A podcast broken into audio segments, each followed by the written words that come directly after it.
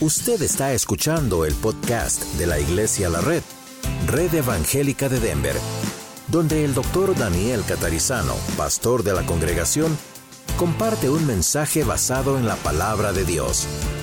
Ahora abra su corazón y permita que en los próximos minutos el Señor le hable y le bendiga.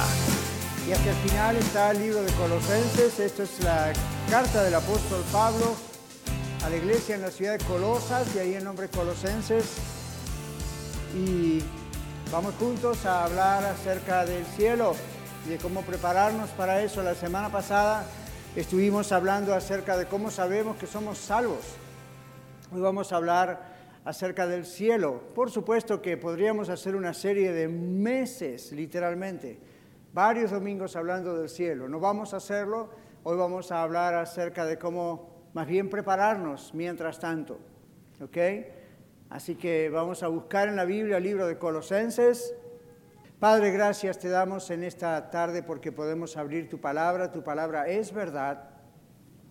Y tú has prometido que no volverá a ti vacía, sino que hará lo que tú quieras que haga para lo que tú la has enviado. Para esos propósitos Hoy, Señor, abrimos tu palabra y te damos gracias y pedimos que abras nuestro corazón especialmente en el nombre de Jesús. Amén.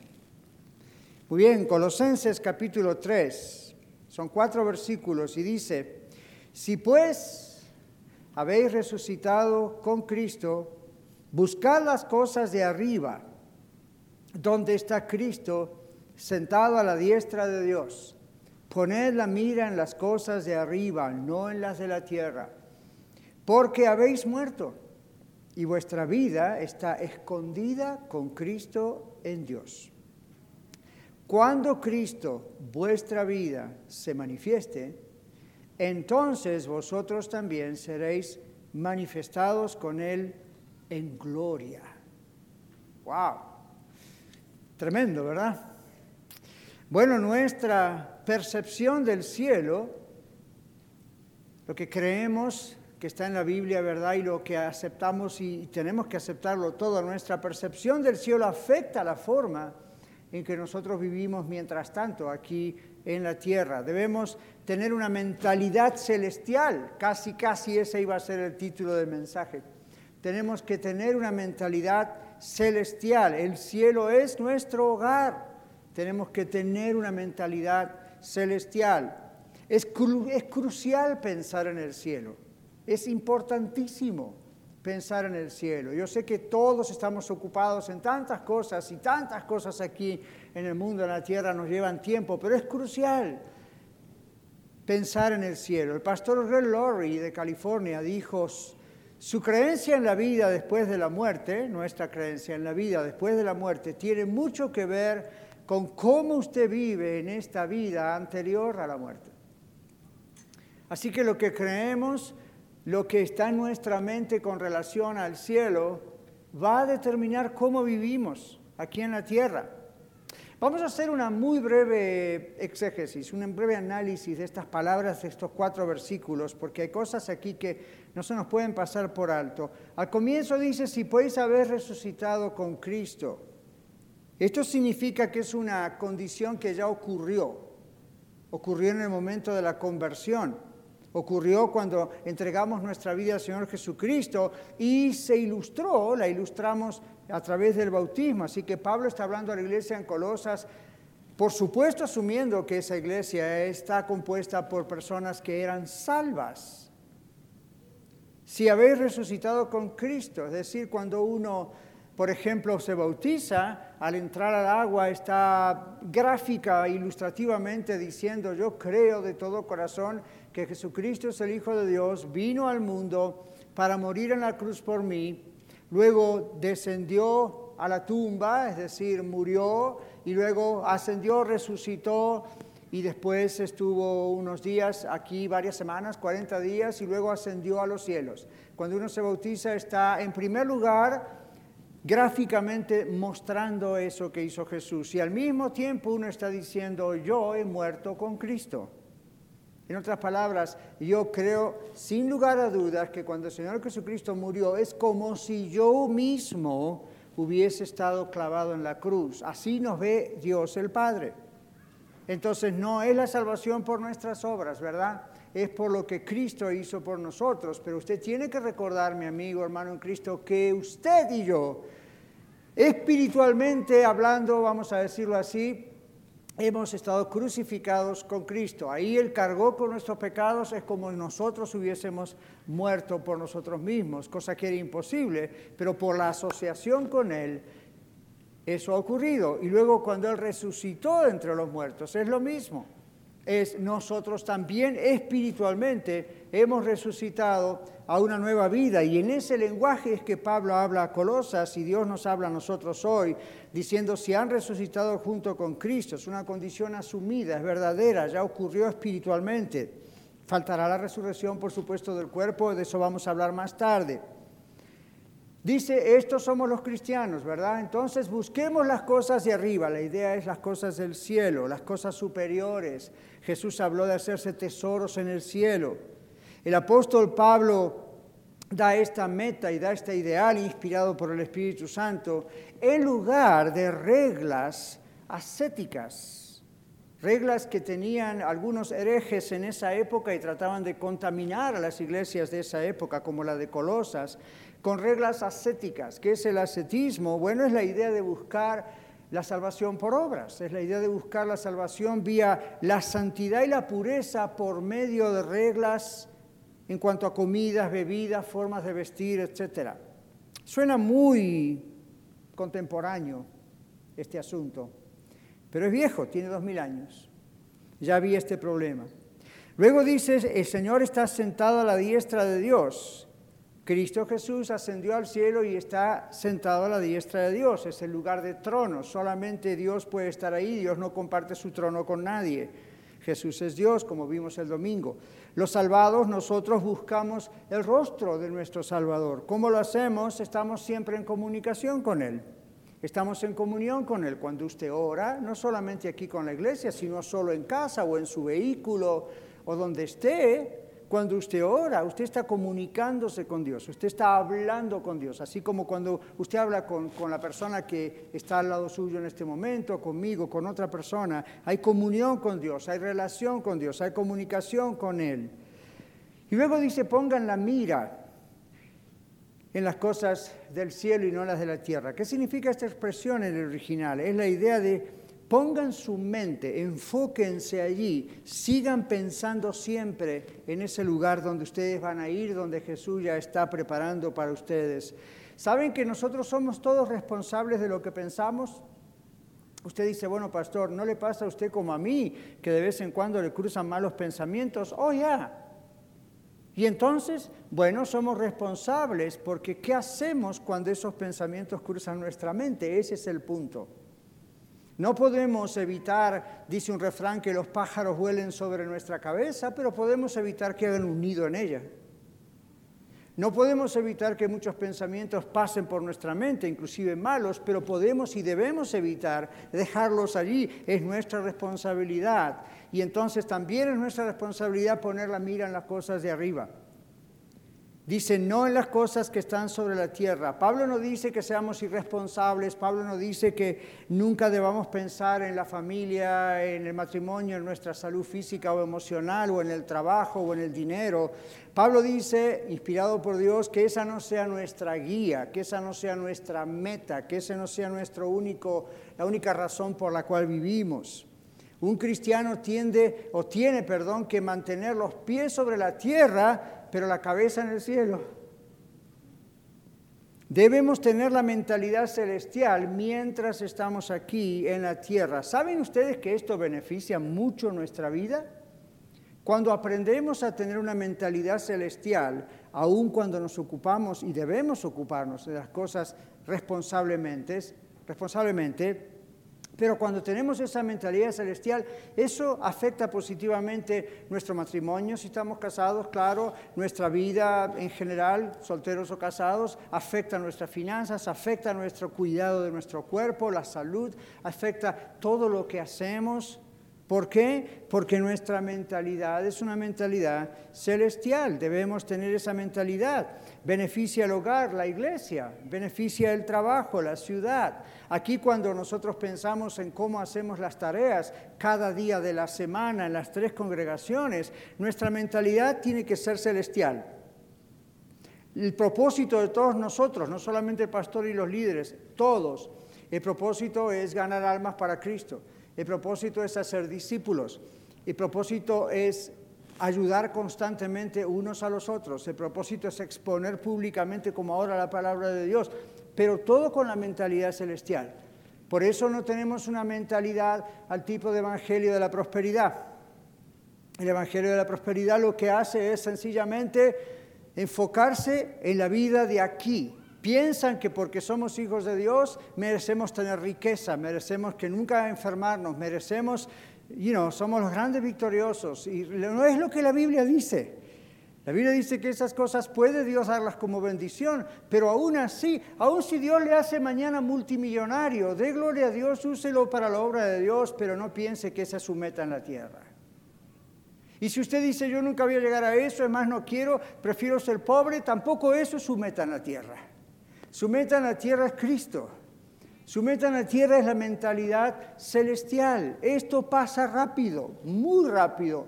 Y los que vamos creciendo, y todos van creciendo, usted también no es la excepción, a medida que vamos envejeciendo nos vamos dando cuenta qué rápido se va la vida.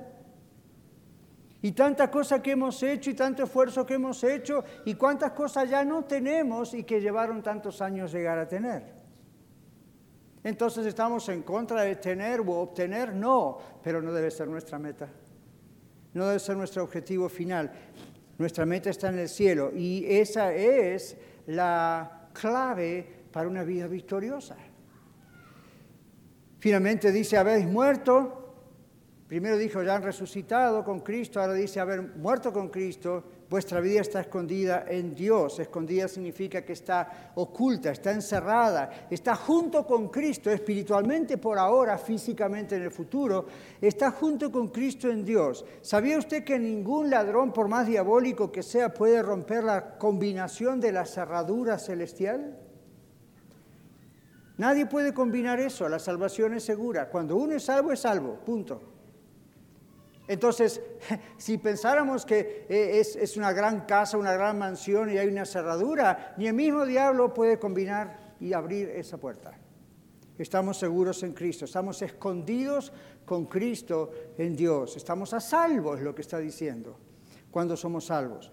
La salvación del verdadero creyente es segura y cuando lo entendemos, cuando lo asumimos, hace también eso que podamos vivir mejor porque no vivimos inseguros en el mundo, vivimos seguros en Jesús. Eso trae propósito, trae significado a la vida, eso trae victoria.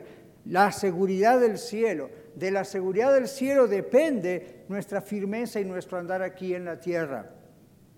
Y luego dice, cuando Cristo se manifieste, está hablando de la segunda venida de Cristo, ¿verdad? Y por lo que se ve está bastante cerca la cosa.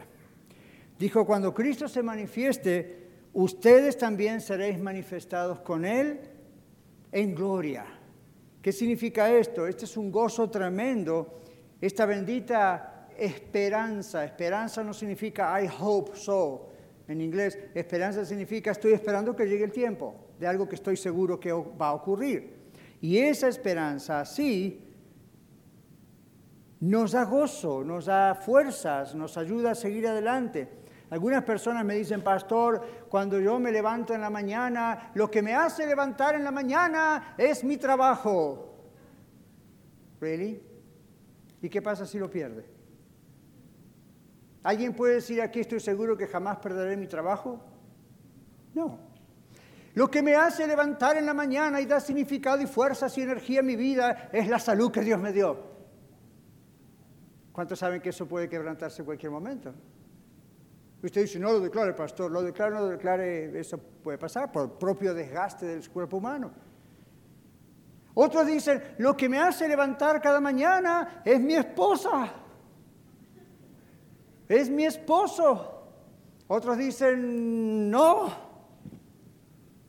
Bueno, otros dicen lo que me hace levantar en la mañana es mi carrera, son mis hijos. ¿Sabe una cosa? Todo eso es hermoso, pero es pasajero. Eso puede cambiar en cualquier momento en un abrir y cerrar de ojos. ¿Sí o no? Por supuesto. Entonces, Dios nos ha creado para que al despertar cada mañana, lo que nos haga levantar en las mañanas y dar fuerzas y decir sigo adelante, es Él. Y es saber que un día lo voy a ver cara a cara y que vamos a estar juntos y que mientras tanto soy peregrino aquí en tierra extraña estoy lejos, está mi hogar en un país mejor, como decía un himno viejo. Esa es la idea. Si usted no lo vive, usted no conoce a Jesucristo o no conoce al Cristo que yo conozco. El cielo es nuestro hogar. Y Pablo acá dice, ustedes cuando Cristo se manifieste serán manifestados con Él en gloria. ¡Wow! Esta tremenda esperanza repite el verbo manifestarse y dice, ustedes también serán manifestados con Él en gloria. La Biblia dice que si estamos muertos cuando Jesucristo venga, los cristianos seremos resucitados, se unirá ese alma, ese espíritu está con Cristo, se va a unir a ese cuerpo que Dios hizo, ese cuerpo va a ser como el cuerpo de Jesús ahora resucitado, recuerdan, después de morir resucitó, no era un fantasma, lo tocaban, comió, anduvo, caminó, se lo veía una persona desde afuera normal con otras capacidades. Eso va a pasar con nosotros. Vamos a tener capacidades de no enfermarnos nunca más si usted le duele algo esta mañana, esta tarde, piense, nunca más me va a doler esta pierna. Nunca más voy a tener jaquecas. Nunca más voy a tener esta úlcera en el estómago. Nunca más voy a tener este cáncer. Ni el COVID. Nada. Luego usted va a decir, nunca más voy a volver a morir. ¿Ve? Entonces eso va a ocurrir cuando Jesucristo venga, si estamos muertos seremos resucitados con un cuerpo nuevo para Él. Vamos a ser nosotros, nos vamos a reconocer, pero sin imperfecciones. Ahora, el cielo es nuestro hogar, dice aquí. Primera pregunta entonces es, ¿qué es realmente el cielo? ¿Es un lugar? Porque si ustedes han andado por ahí, han escuchado que hay, hay religiones que piensan que el cielo no es un lugar físico, piensan que es un estado mental, a state of mind. No, la Biblia constantemente dice que el cielo es un lugar físico. Vemos el cielo y vemos atmósfera y nos parece que todo es invisible. ¿Saben qué es lo que ocurre? No es que es invisible, Dios todavía lo oculta de nuestros ojos, pero es un lugar, existe. El Señor Jesús, dice Hechos capítulo 1 al 11, fue elevado y llevado al cielo.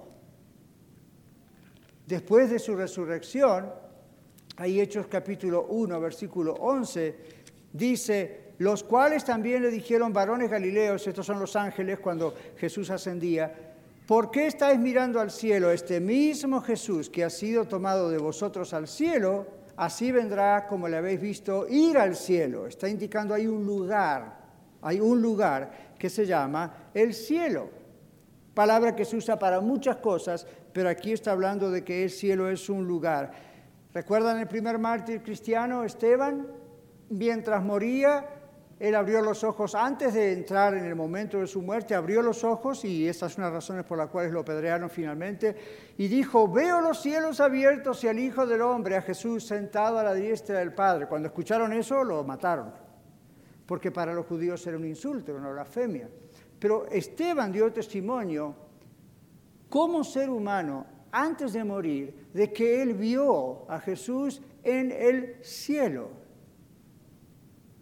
Jesús dice en Juan capítulo 14, versículo 2, voy a preparar un lugar para vosotros. Jesús no dijo voy a preparar un estado emocional o mental o psicológico o espiritual. Jesús dijo yo voy a preparar un lugar.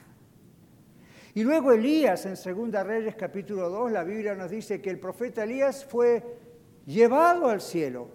Lo que Eliseo vio fue como un carruaje de fuego, pero fue a un lugar. La Biblia nos dice en Génesis 5:24 que otro siervo de Dios llamado Enoch o Enoch en inglés fue arrebatado por el Señor y llevado al cielo. no anda dando vueltas flotando por las nubes. No va a caer un día en un, tornado, de repente, ¡pum!, cae en de los cielos. Hay un lugar y allí están. El cielo es un lugar. ¿Dónde está el cielo? Es la pregunta. Porque hoy día miramos con los grandes telescopios el universo y es muy complicado saber para qué lado mirar. Nosotros aquí tenemos norte, sur, este y oeste. Acá en Colorado, cuando veníamos al principio, recuerdan los que no éramos de aquí y vinimos a vivir aquí, a mí me dijeron, para estar seguro dónde está el oeste, siempre mira las montañas. Las montañas están en el oeste. ¿Verdad? Siempre hay algo que nos dice, oh, ok, estoy perdido, pero ahí está el oeste. Ok, si ahí está el oeste, allá está el norte, allá está el sur, allá está el este. Si usted tiene problemas con eso, no lo puedo ayudar. Pero esa es la idea. En el, mundo, en la tierra, tenemos puntos de referencia porque Dios ha puesto esos puntos. En cuanto usted sale con un cohete de la atmósfera, ahí ahora lo quiero ver, ¿dónde está el norte? Y no le pueden decir desde aquí, Houston, Houston, doble a la derecha. Entonces las computadoras nos, los ubican porque en cuanto sale de esa atmósfera, la referencia es muy completamente diferente a la nuestra. Eso nos da una pista, una idea de lo que pasa en el cielo. No tenemos las referencias humanas. Las referencias humanas que aparecen en la Biblia son referencias humanas para que los humanos comprendamos palabras humanas de algo que está completamente fuera de nuestro concepto. La Biblia solamente nos dice que es un lugar que existe, que Jesús está allí. ¿Dónde está? Está oculto de nuestra vista en este momento. Esa es la razón por la que no podemos verlo, pero está más cerca de lo que nosotros pensamos. Nuestros espíritus van allí con Jesús cuando morimos y allí esperamos la resurrección de nuestro cuerpo si Jesús viene hoy, no hemos muerto, ok, bravo, pero seremos transformados, dice la Biblia, nuestros cuerpos en un abrir y cerrar de ojos para unirnos con aquellos que nos precedieron. Igual nuestros cuerpos van a ser glorificados y transformados. Pero para los que ya murieron, familiares, amigos nuestros, gente de nuestra iglesia, años atrás, están en el cielo, están sus almas, su espíritu está ahí. No es algo que se aniquila, no es algo que está dormido, y no, están absolutamente conscientes, más conscientes de lo que usted y yo estamos conscientes ahora en la tierra en este momento. Excepto que aún están esperando su cuerpo glorificado, resucitado y glorificado. ¿Cómo sabemos esto? La resurrección del Señor Jesús es la garantía de que nosotros vamos a ser resucitados. Un teólogo se llama H.B. Charles dijo, el principio en todo el Nuevo Testamento es que lo que le sucedió al maestro le sucede a sus discípulos. Jesús dijo, a mí me persiguieron, a ustedes los van a perseguir. Jesús dijo, a mí me hicieron esto, a ustedes les va a pasar lo mismo. Jesucristo dijo, yo voy a morir y voy a resucitar. Ustedes si están muertos también van a resucitar. Lo que le pasa a Él nos pasa a nosotros. Lo único que no nos va a pasar a nosotros es morir en la cruz por la humanidad. Pero otros han muerto en unas cruces como mártires cristianos. Pero lo que Cristo hizo y lo que le pasó, lo que ocurrió en su resurrección, es la garantía de nuestra resurrección. Otro texto en la Biblia, Pablo dice, si Cristo no resucitó, van es nuestra fe. ¿Qué estamos haciendo acá? digamos hoy, volvámonos a casa, que estamos perdiendo el tiempo. Pero porque Cristo resucitó, nuestra fe es viva. Porque nosotros vamos a resucitar. No solo espiritualmente ya hemos resucitado, pero aún físicamente. El Señor nos va a llevar con Él. Muy bien, el cielo que vivimos o que vamos a vivir es una maravillosa realidad de que Dios es el centro de todo. ¿Saben? Vamos a gozar de esa realidad de una manera que hoy no podemos comprender muy bien. Jesús está allí. ¿Cuál va a ser la primera impresión que usted y yo tengamos cuando lleguemos al cielo? Piénselo un segundo. Ya sea que por la muerte, la Biblia dice que ni bien morimos instantáneamente vamos con el Señor, no hay un estado intermedio, no hay purgatorio, nada de eso es un invento, en la Biblia no está. Y si viene el Señor en este momento, ¿qué, va a ocurrir? Pregúntese, ¿cuál va a ser la primera reacción? ¿Cuál será la primera reacción? Yo pienso que posiblemente la primera reacción que tengamos al llegar al cielo va a ser, por fin estoy en casa. Usted habrá escuchado en inglés como yo la expresión, there is no place like home. No hay lugar como mi hogar. ¿Ok? Después de un gran viaje cansado, agotado, después de mucho problema, de todo lo que sufrimos en la tierra, de pronto estaremos allí. Y saben que si usted conoce a Cristo como Salvador y Señor, aunque nunca lo hayamos visto cara a cara, cuando veamos a Cristo nos va a parecer que siempre lo vimos antes. Es alguien familiar, es conocido aunque nunca vimos su rostro, no hay un video, no hay una fotografía, no hay una pintura de la época de Jesús, no sabemos exactamente cómo fueron sus rasgos físicos. Sin embargo, lo vamos a ver y vamos a decir, yo te conozco bien a ti. Eso es maravilloso. El cielo es el trono de Dios Isaías 66.1 dice que ese es el trono de Dios. Dios está en todas partes, es cierto. Dios es, como decimos en doctrina, en teología, omnipresente, está en todas partes. Pero ese es su trono, ese es su headquarters, ese es el lugar principal. Luego nos dice la Biblia que el cielo se va a unir con la tierra. Este es otro gran misterio. El cielo se va a unir con la tierra donde todo será perfecto, real, tal cual Dios lo programó desde el principio. El pastor Randy Alcorn, en su libro que se llama Heaven, el cielo, dice en un momento, la gente suele seguir más a Plato o a Platón que a la Biblia en cuanto a su concepto del cielo. Muchos de los conceptos que usted y yo tenemos acerca del cielo vienen de películas, de libros, de imaginación, no de la Biblia. Y dice Alcorn, aún hay cristianos que tienen más en la cabeza lo que han visto en una película, lo que han visto en un cuento, lo que Plato o Platón hablaba acerca del cielo, más que lo que la Biblia dice acerca del cielo. Esto es ridículo. Nosotros tenemos que ser especialistas en lo que la Biblia dice. Ahora, la Biblia dice que el cielo se va a unir con la tierra. Cuanto más conscientes somos del cielo que Dios nos tiene preparado, más nos importa esa nueva tierra. Recuerdan que la Biblia habla de un cielo nuevo y una nueva tierra. Entonces, cuanto más conscientes somos del cielo que Dios nos tiene preparado, más nos importa la nueva tierra que Él nos va a dar. Heredaremos ese nuevo cielo y la nueva tierra. Todo será renovado es un error pensar en el cielo como algo centrado en nosotros, en nuestros placeres, en los beneficios.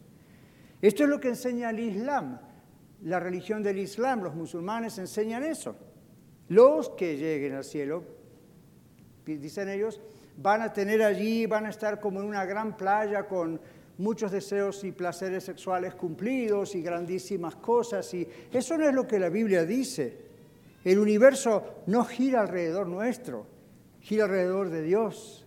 Claro que va a ser una maravilla, claro que vamos a hacer muchas cosas, pero todo gira alrededor del Señor. La Biblia compara al cielo con una ciudad, otras veces con un país, en otros casos con un jardín y hasta con un paraíso. ¿Se acuerdan lo que Jesús le dijo al ladrón en la cruz cuando se convirtió? De cierto, de cierto te digo que hoy estarás conmigo en el paraíso. Una figura que en griego tiene que ver la idea con un gran jardín amurallado, sin demasiadas especificaciones. El Señor le dijo simplemente, estarás conmigo, conmigo, en ese paraíso. El cielo es un lugar de adoración, pero el cielo es un lugar de actividad.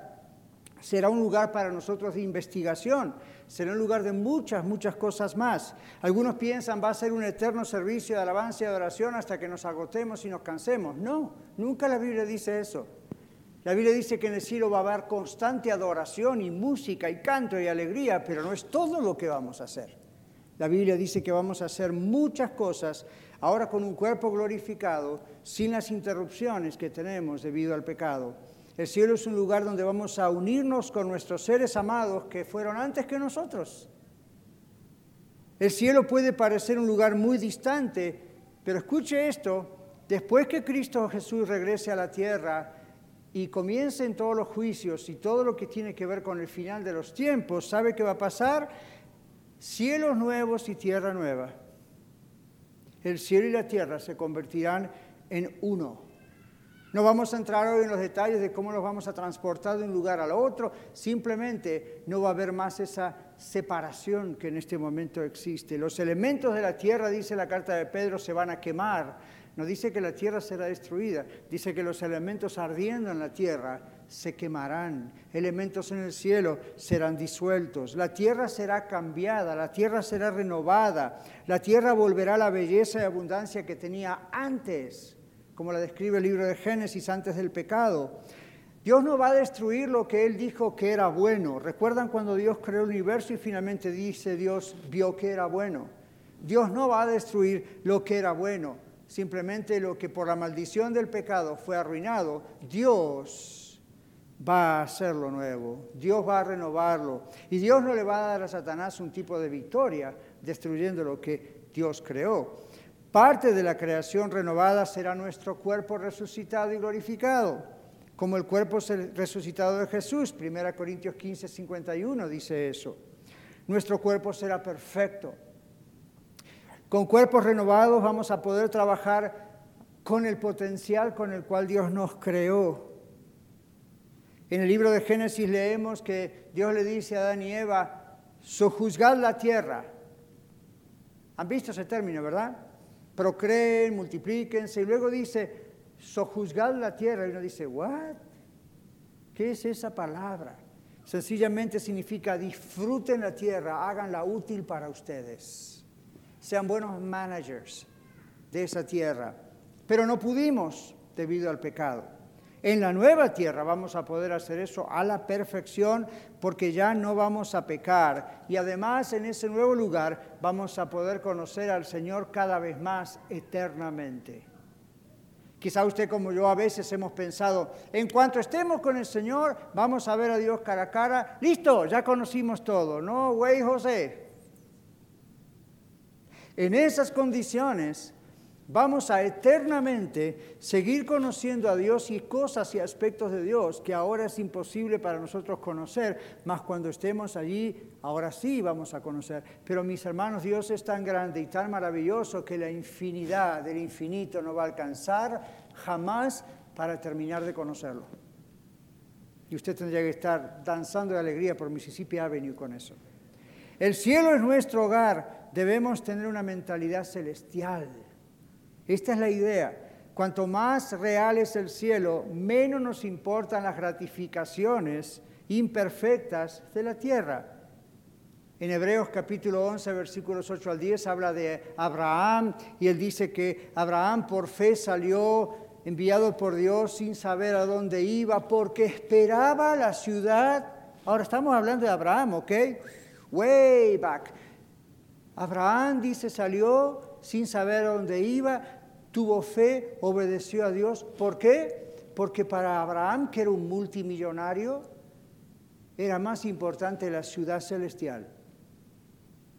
Salió sin saber a dónde iba porque esperaba la ciudad cuyo fundamento es Dios, dijo. Y está hecho por Dios. Esta vida en la tierra no es nuestra meta, no es nuestro objetivo final. ¿Por qué lo sabemos, pastor? Bueno, porque ¿Quién de ustedes acaso no quiere vivir feliz?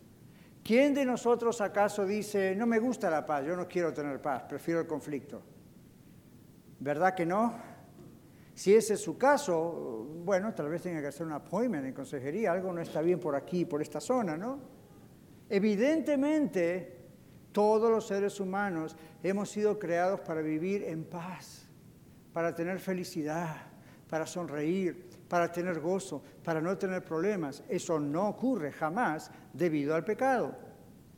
Pero eso dentro de todo ser humano, creyente o, no, ateo, está adentro igual. Entonces, todos nosotros tenemos una constante necesidad de una vida mejor, de una vida mayor, de una vida plena, sin conflictos, en paz. Eso nos muestra que evidentemente este mundo no es nuestra meta final, nuestro no es nuestro último destino. Dios ha impreso dentro de nuestro ser que algo más nos espera.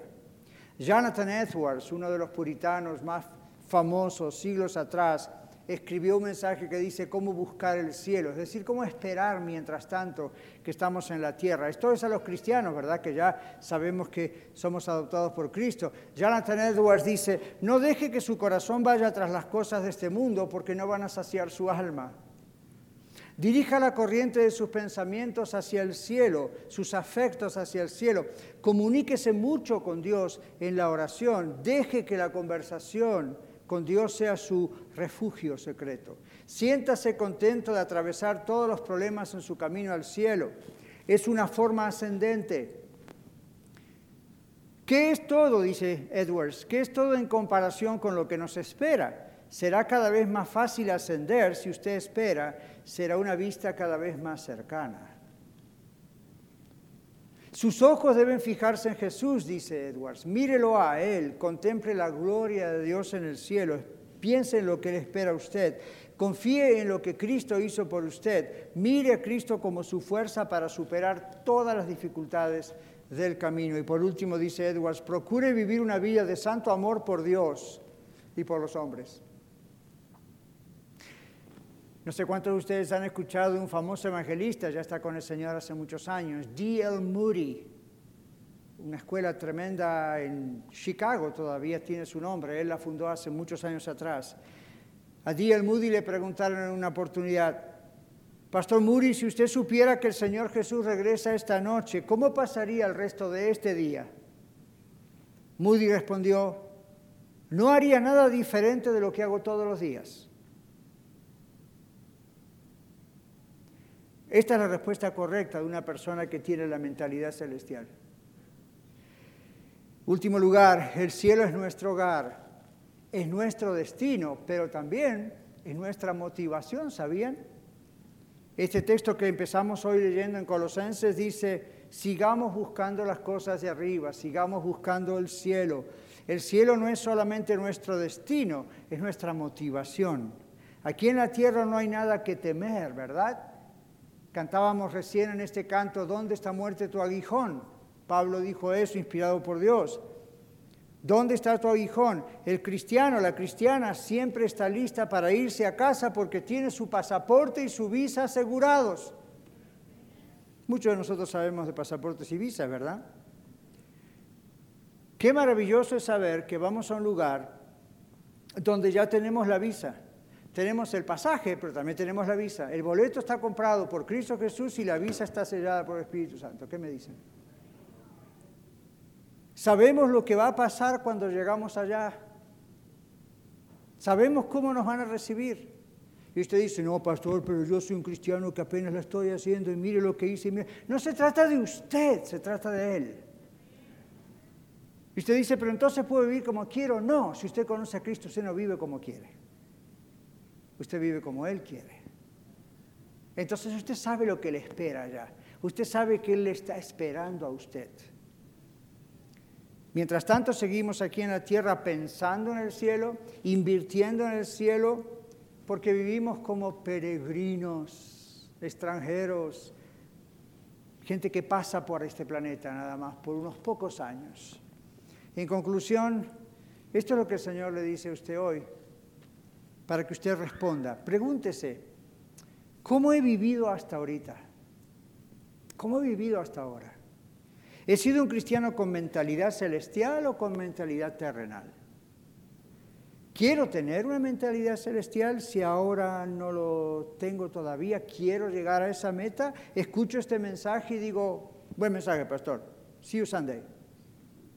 O simplemente usted dice, no, no, momento, Dios me está hablando. Dios quiere que tenga una mentalidad celestial, no terrenal. Otra pregunta, ¿estoy glorificando a Dios en todo lo que hago? ¿Glorifico a Dios en mi tiempo libre con lo que uso para entretenerme? ¿Glorifico a Dios por la clase de amigos que elijo tener? ¿Glorifico a Dios con mi dinero? ¿Glorifico a Dios en todo, tengo una mentalidad celestial sabiendo que el cielo es mi verdadero hogar. ¿O esto es todo? Así que para usted quizá todo es la casa que tiene, el apartamento, el condominio, el auto, el trabajo, su familia, that's ¿Eso es todo lo que hay en la vida? ¿De veras? No, todos sabemos que no puede ser. Todos sabemos que hay algo más, es superior, es mayor. Y cuando somos de Cristo sabemos que ese es nuestro verdadero hogar. Y vamos a estar allá juntos. Más vale que me quiera porque me va a tener que soportar el resto de la eternidad.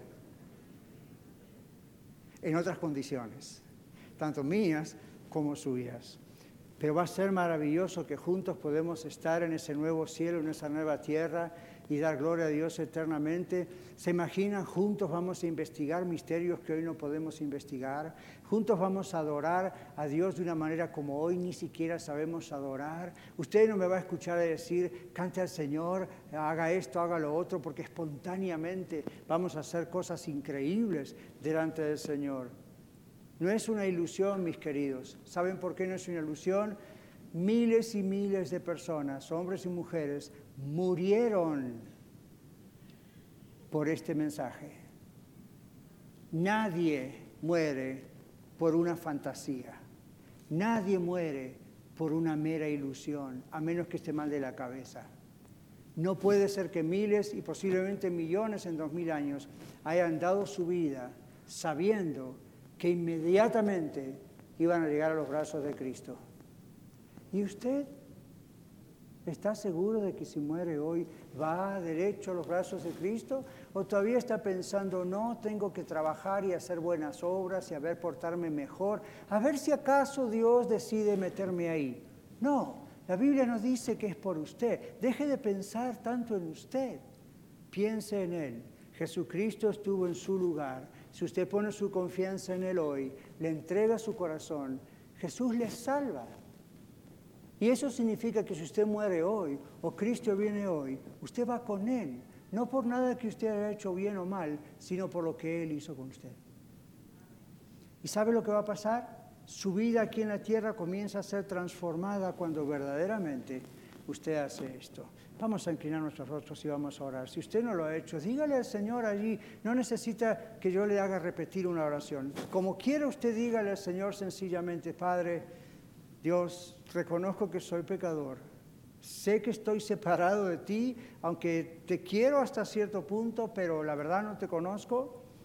Señor, perdona mis pecados, perdóname que yo estoy lejos de ti.